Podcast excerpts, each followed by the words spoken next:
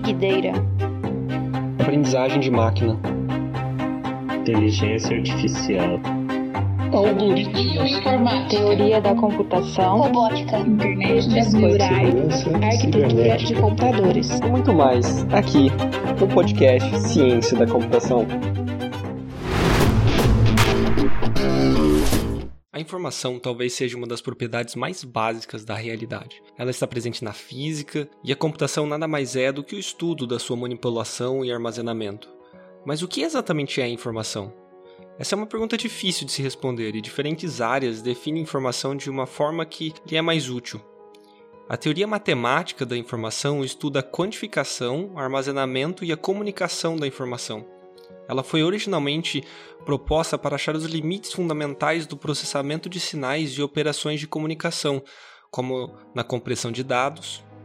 Agora, essa teoria tem várias aplicações nas mais diversas áreas, incluindo inferência estatística, processamento de linguagem natural, criptografia, neurociência computacional, evolução, computação quântica, dentre outras. Hoje, vamos conversar com um matemático que estuda e pesquisa na área de teoria da informação, Luciano Panek.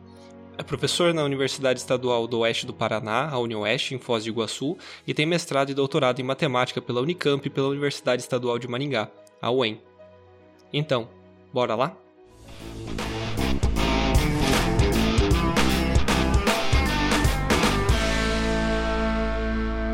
Bem-vindo, Luciano, ao nosso podcast.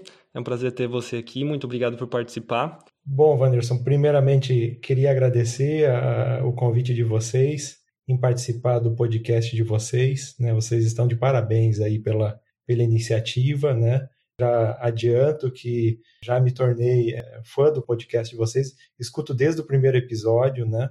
É, acho, achei fantástico as falas dos outros professores, professoras que passaram por aí. Então, me sinto é, bastante privilegiado por estar dividindo esse espaço é, com todos vocês aí. Para começar, eu acho que talvez uma primeira pergunta é qual a relação de teoria da, da informação com ciência da computação? Ou por que os matemáticos se interessam por isso? Qual, quais são as áreas que trabalham com teoria da informação? São, são, são vários é, grupos de cientistas tra que trabalham na teoria da informação. Né? Você tem ali os, os, os engenheiros eletricistas, tá? que se interessam pelo assunto. Você tem os matemáticos que se interessam pelo assunto. Você tem o pessoal da ciência da computação que também é, é, se interessa pelo assunto. Né? Então, pelo menos três frentes aí. Claro que cada um é, puxa para pra, as questões é, do seu interesse. Né? Os engenheiros, com certeza, pensando na, na aplicação, nos sistemas de comunicação propriamente dito. Os matemáticos, muito mais preocupados com a questão do entendimento das ferramentas que garantem a eficiência dos modelos teóricos que são usados para prever o, a eficiência de um sistema de comunicação físico, né? E o pessoal da ciência de computação geralmente entra com, com a parte da, da, dos decodificadores, com os algoritmos de decodificação dos esquemas de, de codificação. Né? E aí é, é a história de você pensar em, em algoritmos eficientes, e algoritmos é, rápidos. Né? Computação é basicamente manipular informação, guardar informação, certo? Então, o que é informação? Informação.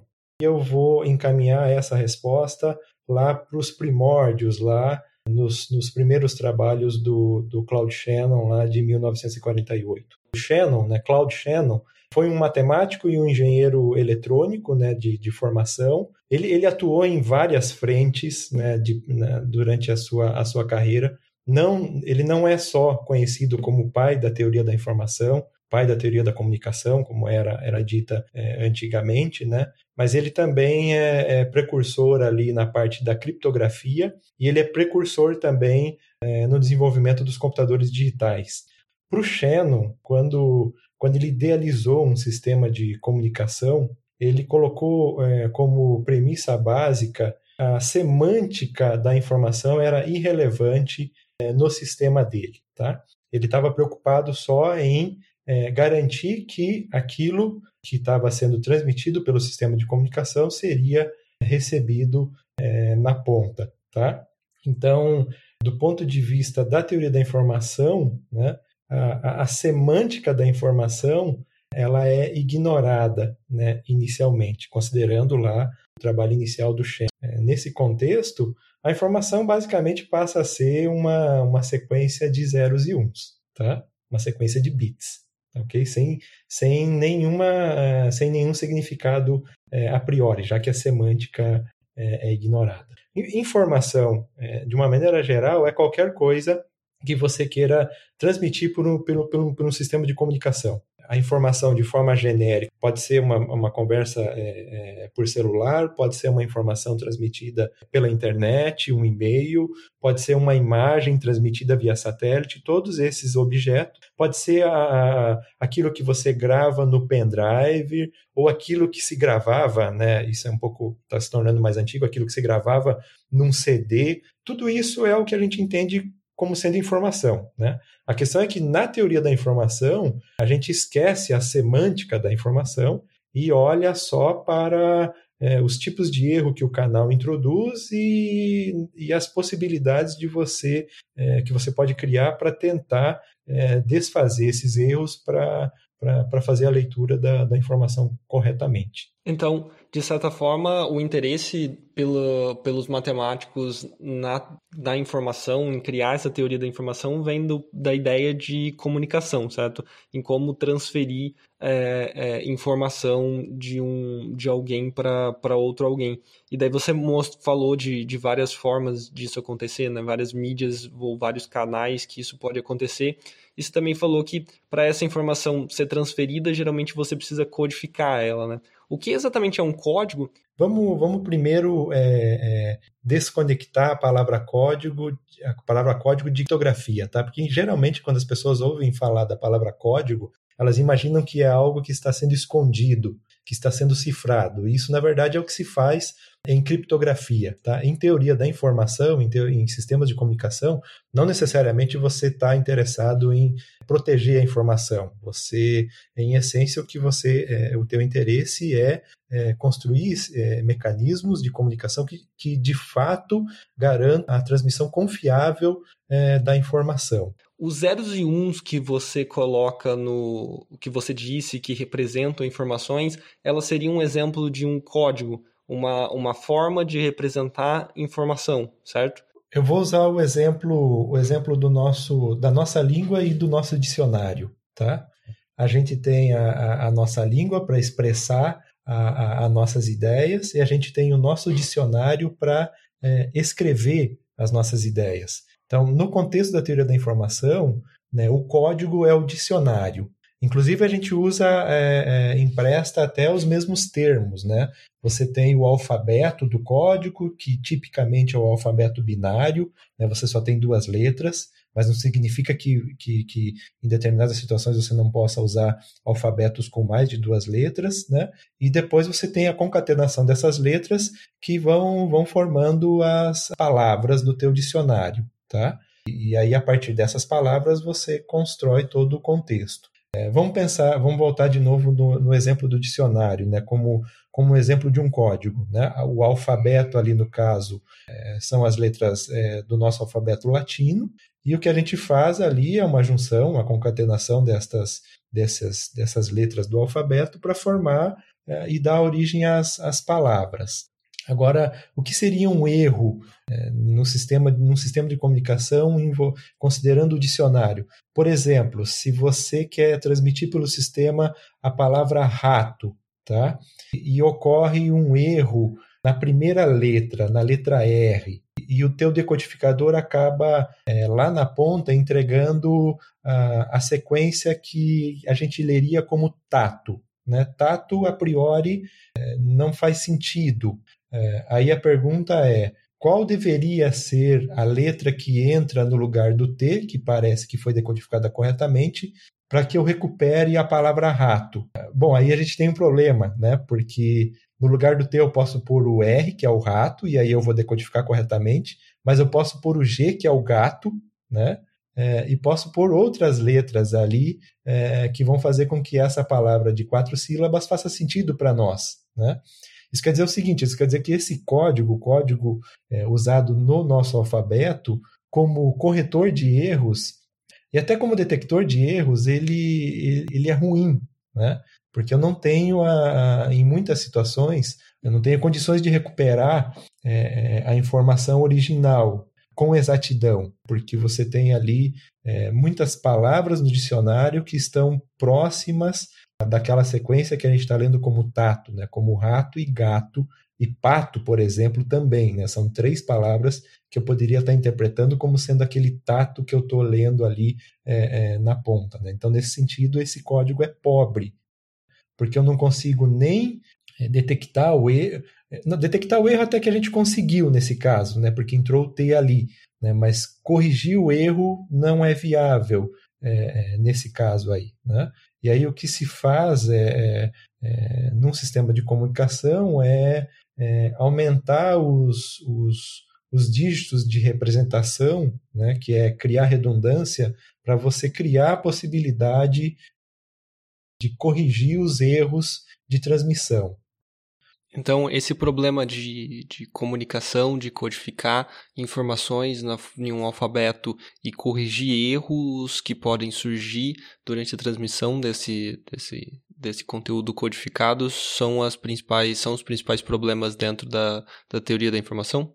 Eu já fui direto no problema de codificação de canal, mas existe um problema anterior que é o de codificação de fonte. Em codificação de fonte, a gente ignora que o canal adiciona ruídos, que o canal agrega ruídos durante o processo. Então, eu estou assumindo que a minha informação transmitida é exatamente a que vai ser lida, a que vai ser recebida, tá? E aí, nessa, nesse contexto, a, a preocupação é em você escrever de forma eficiente essa informação a partir do dicionário que você tem na mão. Então, como geralmente o dicionário é o alfabeto binário, vamos pensar aí num computador que você tem toda a parte do, dos circuitos ali, aí você tem as portas que abrem e fecham, e isso, isso teoricamente é o, é, é o zero e o um ali, né? Então, o que você está preocupado é em descrever de forma eficiente as informações, porque o teu problema nesse momento, como você não está se preocupando com o ruído, o teu problema nesse momento é de armazenamento. Né? Você tem uma questão de usar o menor espaço possível na tua máquina para armazenar as informações. Então você quer saber a forma de você escrever com o menor número de zeros e uns uma determinada, um determinado, uma determinada informação. Aí um exemplo típico que a gente costuma é, ver principalmente em filmes mais antigos é, é, quando a gente vê ali o uso do código de Morse, os traços e os, e os pontos, né? Aí o que se repara quando você olha para o código de Morse é que aquelas letras que são de maior frequência, e ali é considerado o alfabeto, considerado o, o dicionário é, de língua inglesa, né? É, aquelas palavras que aparecem, aquelas letras que aparecem com maior frequência, elas são codificadas usando traços e pontos por, por, por palavras códigos de, de, de menor comprimento.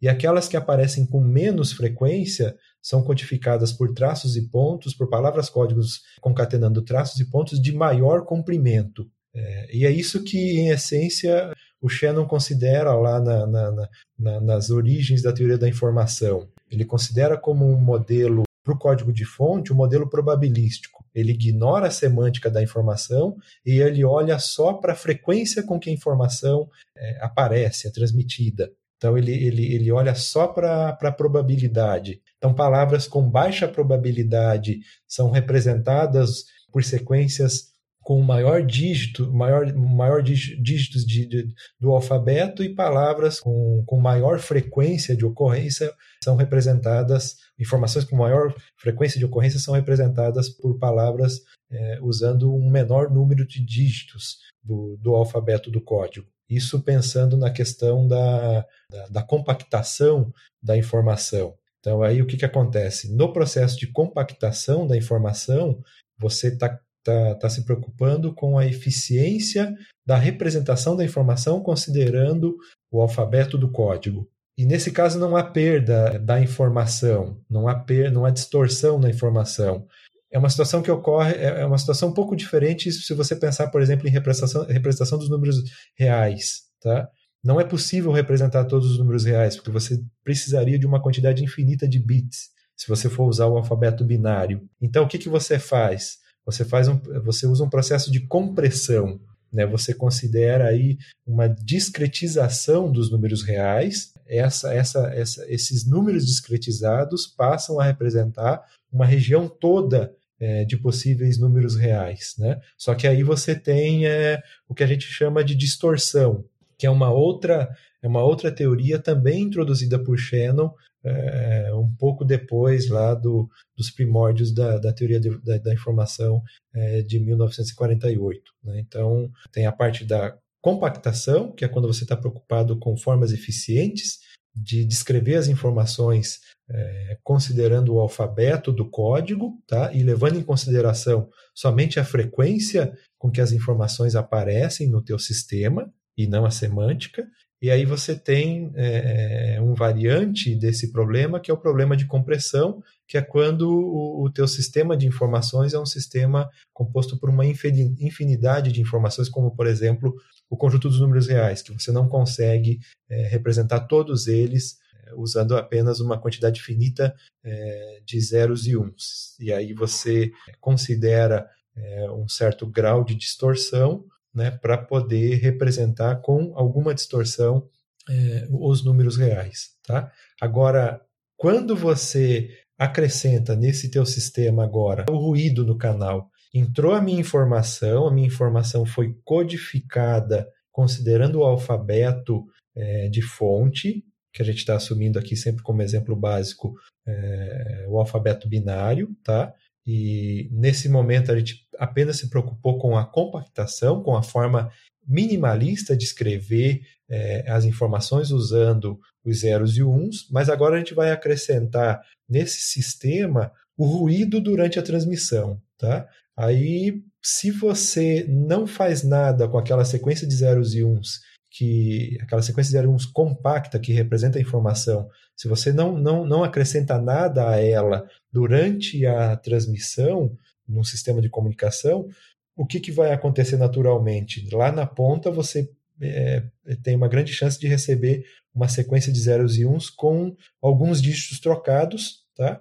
E como você não não não não não não alterou, não não se preocupou com os ruídos, o, o, receptor lá na ponta vai estar tá olhando uma possível, é, uma outra sequência que representa uma outra informação que não a original. Né? Então ele vai estar tá cometendo lá na ponta um erro de decodificação. Então o que, que a gente faz para combater o ruído? Né? A gente acrescenta dígitos de redundância. Tá? É como se a gente estivesse é, mergulhando o nosso espaço de informações em um espaço de dimensão maior, para criar lacunas, para criar, criar espaços, para criar uma margem de erro durante a transmissão. Né? E aí a gente trabalha com essa margem de erro. Né? Certas margens de erros nesses espaços de dimensão maior são toleráveis no sentido de que você consegue, a partir da sequência de zeros e uns, com zeros e uns trocados, você consegue é, é, retornar para a sequência, para a palavra código original.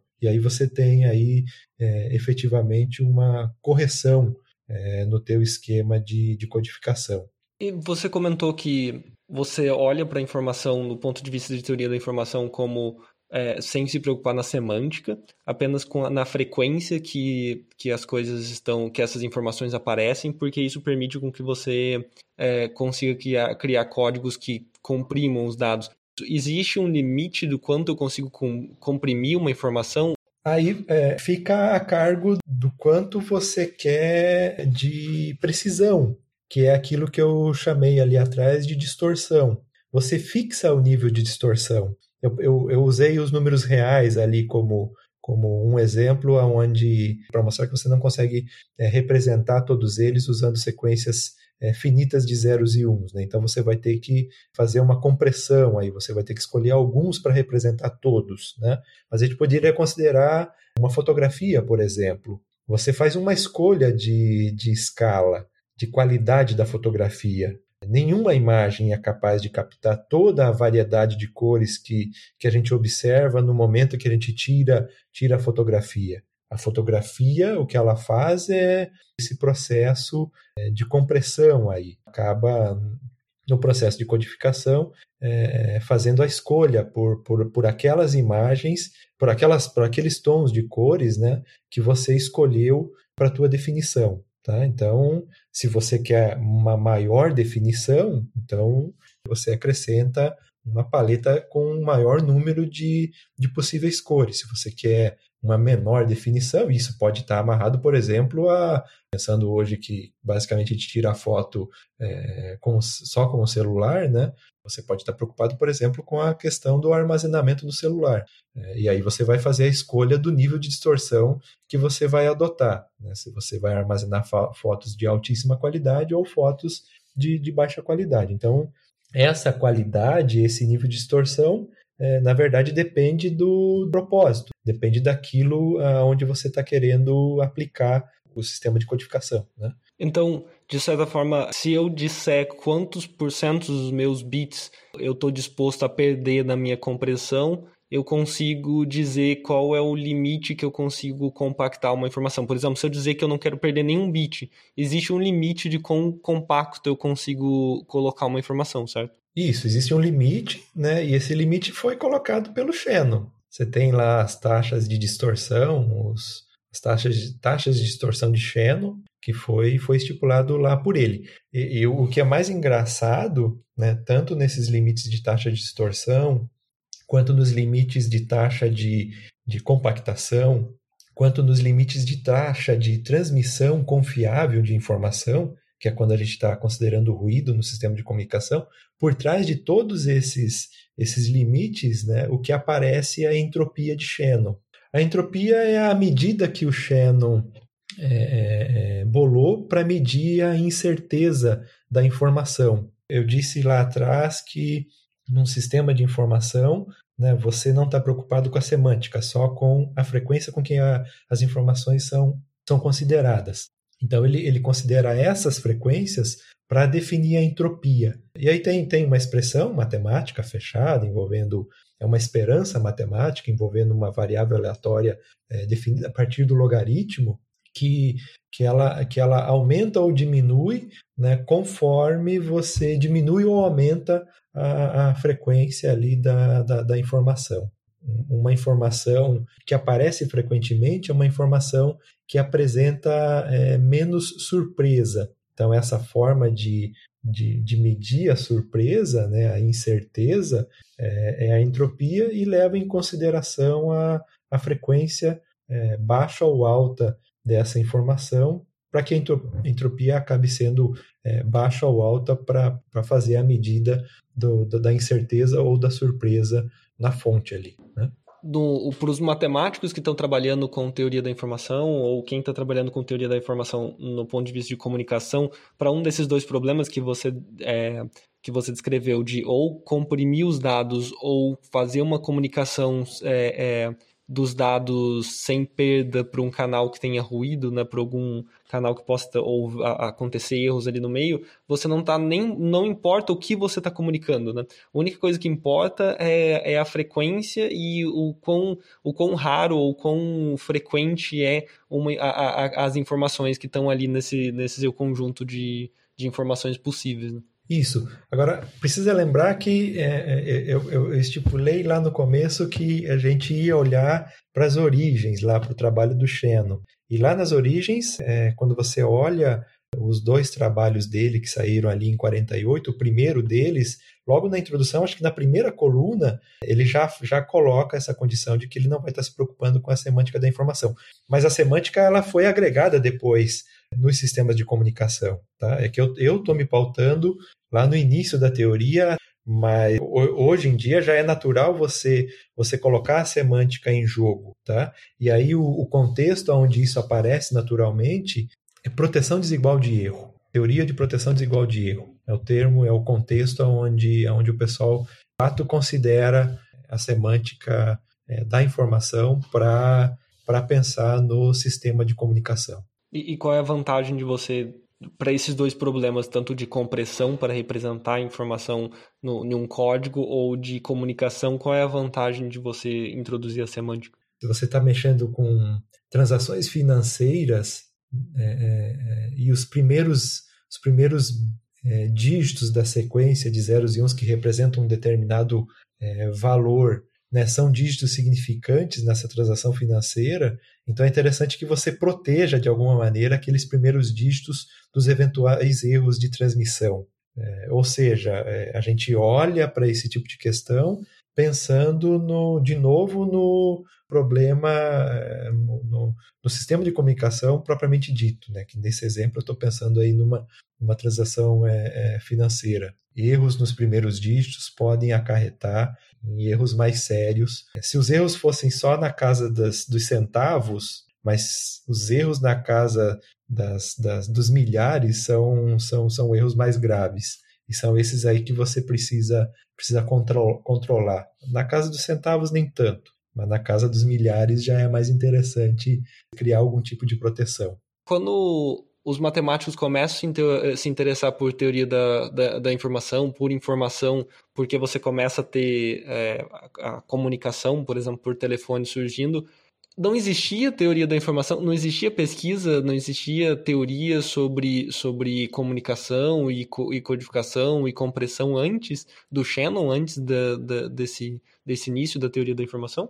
Sim, existiam. Por exemplo, já era conhecido o limitante de Nyquist ou Nyquist, não sei, não sei como se pronuncia, mas as coisas eram mais ad hoc, né? eram feitas mais é, sobre medida. O Shannon é quem efetivamente estabelece os conceitos básicos, é quem estabelece a linguagem a ser considerada no contexto como um todo. Então ele sai daquela situação, é, daqueles vários casos fragmentados que aparentemente pareciam não estar não estarem conectados, né? E ele coloca num dentro de um mesmo pacote chamado aí teoria da informação. E como você disse, existem três grandes áreas né, que investigam e utilizam da teoria da informação a ciência da computação, a engenharia elétrica e também a matemática. A matemática parece estar muito mais preocupada com pesquisa básica né, do que as aplicações por si só. Qual é a, o, a importância de fazer esse tipo de pesquisa básica para a teoria da informação e para as coisas práticas que vão surgindo. Essa coisa de teoria da informação aparece um exemplo é, é muito bacana de, de, de, uma parte que era que, que vem lá da ciência básica, que vem lá da matemática pura, da matemática abstrata, é, é que aparentemente é, não ganharia vida como, como, como possível resposta de problemas práticos, mas alguns anos depois acaba servindo de resposta para problemas dentro, dentro da teoria da informação, que são as coisas de um matemático francês chamado é, Évariste Galois. O Galois tem uma história que é sempre contada pelos professores de matemática, eu não vou, não vou entrar em detalhes aqui, mas ele, ele morreu ele morreu muito cedo, com 20 anos de idade, mas apesar da sua, da sua pouca idade, ele deixou uma contribuição é, muito significativa na época para uma parte da matemática que é chamada de álgebra abstrata. Tá? Inclusive, tão relevante foi a contribuição que ele deu para a álgebra abstrata que aquelas coisas que ele desenvolveu lá na época dele hoje são conhecidas como teoria de Galois, né? uma teoria que leva, leva o seu nome da época dele, 1800 e alguma coisa, 1830, até o Shannon, 1948, ninguém deslumbrava é, aquelas coisas extremamente abstratas de álgebra do Galois como respostas de algum problema prático. Né? E, no entanto, né, de forma surpreendente, é, a, a, as coisas do Galois acabam, na verdade, é, servindo como base para uma grande maioria de sistemas de codificação utilizados é, é, atualmente e a todo momento por todos nós. Né? Cito, por exemplo, aí os, os, os conhecidos códigos de Hamming, né? que são usados aí até em processo de, de codificação é, por, por, pelo computador. Né? Todos esses esquemas, não só o código de Hamming, mas muitos outros esquemas de, de codificação, é, fazem uso né, dessa estrutura que era tida é, extremamente abstrata e restrita da matemática pura, né, é, acabam sendo usadas efetivamente agora é, no nosso cotidiano. Tá? na época dele, né, não existia o, acho que o menor indício ainda dessa dessa não existia a menor possibilidade acho que ninguém deslumbrava né, é, algo para frente da máquina de escrever né muito menos computador e, e, transmissão de imagem e conversa por telefone por celular né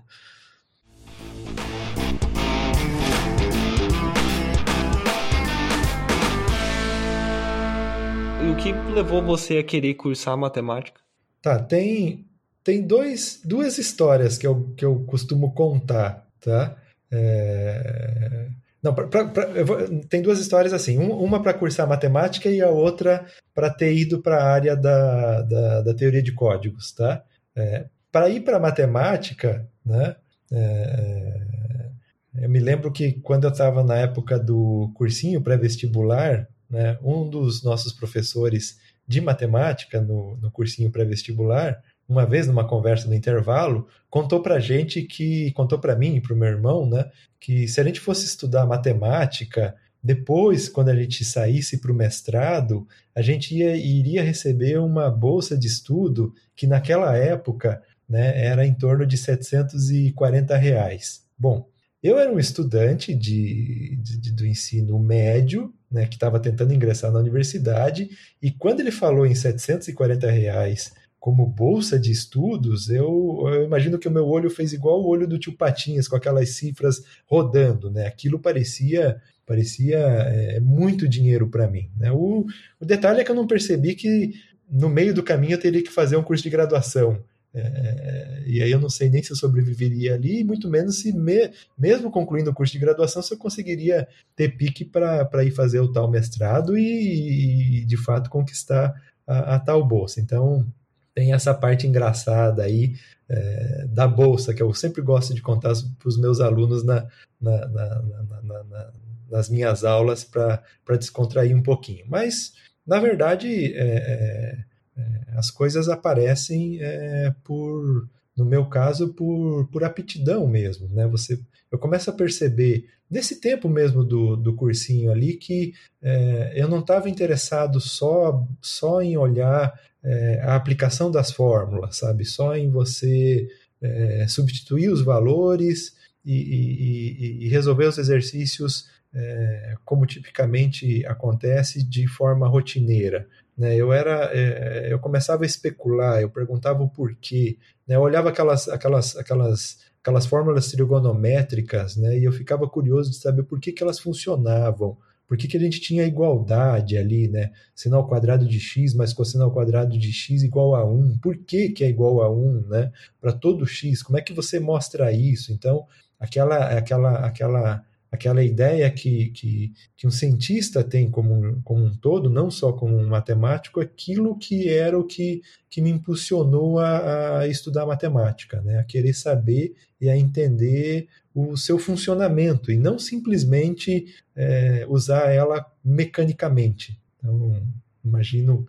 Agora, agora para ir para a teoria da informação, que aí isso já acontece já dentro da graduação, né? como é que, como é que eu, eu vou parar é, em teoria de códigos é por conta da iniciação científica. Né? Desde o meu segundo ano dentro da graduação até eu me formar no quarto, no quarto ano, eu, eu tive três, foram três bolsas seguidas, né? Do, do CNPq. Então, três projetos de iniciação seguidas do CNPq. E todos os projetos foram é, é, é, sobre códigos. Né? É, foram orientados ali pelo professor Oswaldo é, e, e, e, pelo professor é, João, João Roberto Jerônimo, ambos professores da UEM. Né? O que eu nunca contei para eles na época é que eu não via muito sentido naquelas coisas e não, tinha, e não, e não via muita graça naquelas, naquelas coisas, mas é, é, estudava, né? Sabia que a gente sabe que chega uma altura da, da, da, da vida que você é, né, só gostar às vezes não, não, não é suficiente, né? Você precisa ser, precisa ser maduro às vezes, precisa ser um pouco profissional às vezes. Né? E naquela, e naquela época eu acho que eu fui, eu fui mais profissional do que apaixonado é, com teoria dos códigos. E aí, por causa dessas iniciações científicas, o professor Oswaldo me indicou é, é, para estudar no, na Unicamp, fazer o mestrado na Unicamp, sob a orientação do, do professor Marcelo Führer. E aí o professor Marcelo Führer montou um projetinho todo bonitinho lá, por conta do meu histórico ali, né, relatado pelo Oswaldo, um projeto em cima de teoria dos códigos. E aí, com o Marcelo, é que eu comecei a, a ganhar, ganhar maior idade né, dentro da, da teoria dos códigos, comecei a entender melhor é, as questões ali matemáticas que, que, eram, que eram atrativas e me encantei de uma tal forma que, que a gente está tá nessa jornada aí há, há mais de 15 anos já, né? E você, você comentou que você, você foi para pós-graduação, ser um cientista, né, seguir carreira como cientista, por causa da iniciação científica. Antes da iniciação científica, você, tirando o fato de que você almejava ganhar uma bolsa da CAPES de 700 reais, você tinha noção de que você queria ser um cientista, que você queria seguir carreira é, científica, ou foi a iniciação científica que te mostrou é, que isso existia e que você podia seguir isso? Não, isso apareceu, apareceu na graduação, né? Eu, eu, eu tinha uma visão muito limitada da, da universidade antes de entrar nela, né? Então essas, essas ideias de pós-graduação e de se tornar um matemático, de, de, de deslumbrar a possibilidade de apresentar contribuições originais, isso só aconteceu dentro da graduação quando eu fui alimentado por todo esse cenário. Antes disso, eu era ah, apenas um garoto que gostava muito de matemática e que não se contentava em simplesmente aplicar as fórmulas. Eu queria saber é, da onde é que vinham as fórmulas, tá?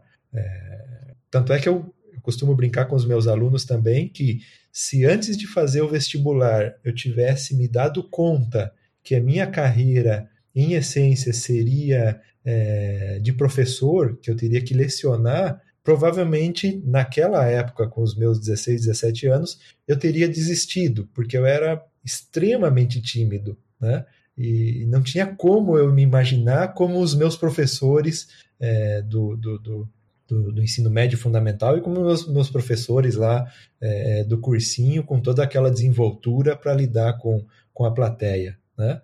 É, então, até nesse sentido, a paixão, o gostar da, da, da, matemática acabou me cegando é, para uh, o lugar aonde eu seria levado, né? E assim, eu só, dou, só começo a dar conta de que eu teria que dar aula em essência ao longo de toda a minha vida, eu acho que no terceiro ano de graduação. Só que aí a gente já estava já estava um pouco mais consolidado, já tinha uma ideia mais acertada né, é, do futuro na pós-graduação, né? E, e, então assim o, o, o susto em perceber que eu teria que dar aula, que eu teria que me expor, né, é, é, é, isso aparece no momento em que eu já tinha é, outras coisas me convencendo de que é, valia a pena.